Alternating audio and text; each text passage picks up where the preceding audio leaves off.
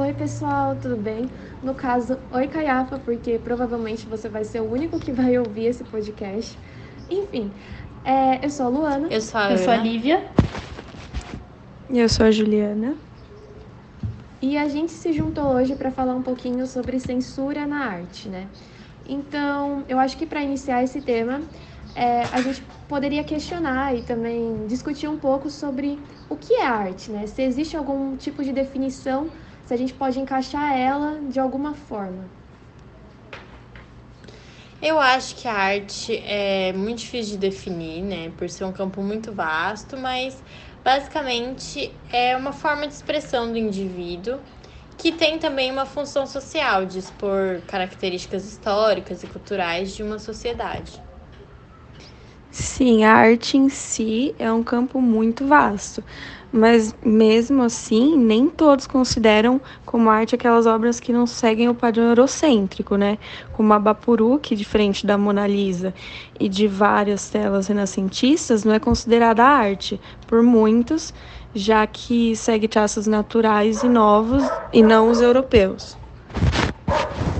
E vocês acreditam que existe algum limite para Então, arte? a proibição de um determinado tipo ou estilo de arte consiste em uma forma de censura. Então, fere um direito essencial, que é o direito da liberdade de expressão.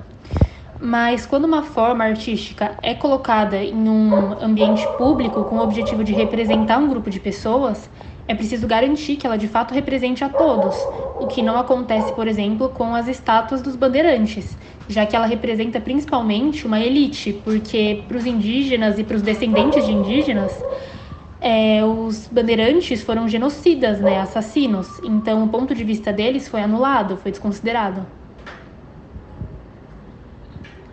Sim, e eu acredito também que em uma sociedade democrática e de direito que a gente vive, né? Eu acho que o limite da arte está muito pautado no limite dos direitos humanos, que a gente nunca pode ferir de alguma forma eles e menosprezar também as leis que existem na nossa Constituição, né? Sim. Sim, e vocês acham que qual seria uma boa conduta para esse tipo de obra de arte que não representa todos e que e ainda assim é preciso garantir uma liberdade de expressão? Então, eu não sei se é bem meu lugar de fala, mas. Não sei, por um lado, pode-se pensar em tirar as estátuas, mas por outro lado, também pode-se considerar explicar os outros pontos de vista, as outras perspectivas possíveis, para garantir que nenhuma seja excluída.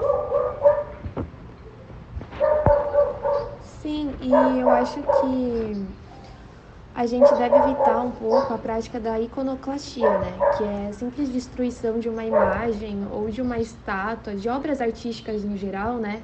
Que foi uma ação que ocorreu ao longo da história. Por exemplo, na Roma Antiga, você tinha a destruição de imagens de deuses pagões, né?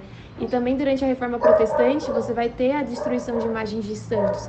Eu acho que, como a Lívia falou, a gente devia contextualizar essas imagens em um local apropriado, seja no museu ou no lugar de preferência das pessoas que se sentem afetadas por Sim, para garantir que todos sejam ouvidos. Né? Sim.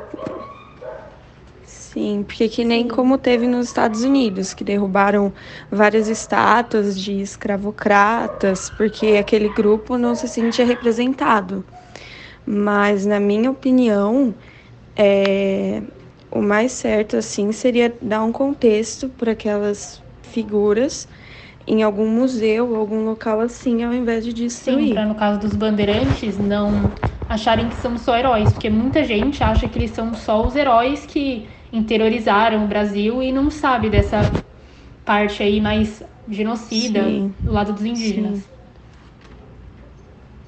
Sim, seria uma forma de não vangloriar os, os bandeirantes ou os escravocratas dos Estados Unidos, mas contar a história e de todos os pontos de vista sem perder a liberdade de expressão de um monumento histórico. Sim, mas sem ferir os direitos daqueles que se sentem afetados também. Sim. É, gente. Bem, eu acho que foi isso. esse podcast, esse mini podcast. Bem, é, obrigada, Sor, por ter ouvido. E tchau, e até a próxima. Até. Até. Tchau.